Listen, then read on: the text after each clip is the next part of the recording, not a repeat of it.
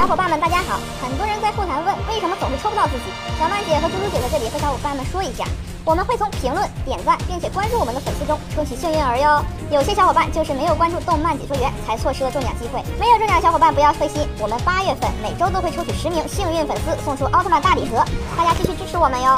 Hello，大家好，欢迎收看动漫解说员，我是小曼。大反派贝利亚大家都知道吧？他的实力可是相当强的。但是小曼觉得，要不是这四个奥特曼，说不定贝利亚早就成了宇宙的皇帝。我们今天来看一下这四个压制贝利亚的奥特曼都是谁。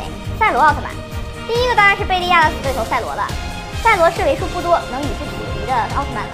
可是估计贝利亚最烦的就是赛罗每次打不过的时候就各种的开挂，简直是让人招架不住。诺亚奥特曼，身为神秘四奥之首的诺亚，实力真的是无法估量，就连武器也是绝顶的好。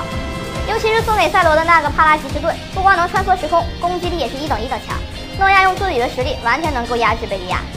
奥特之王拥有远远凌驾于任何奥特曼战士之上的实力，仅凭一己之力是把贝利亚关到了宇宙监狱。当宇宙中有巨大危机来临之时，他就会现身，直接将强敌解决。从捷德奥特曼中就可以看出，奥特之王拥有修复宇宙的强大力量，年龄仅次于诺亚奥特曼，估计这也算是让贝利亚最头疼的对手之一了吧。捷德奥特曼虽说贝利亚是自己的亲爹，但是这也不妨碍捷德奥特曼大义灭亲。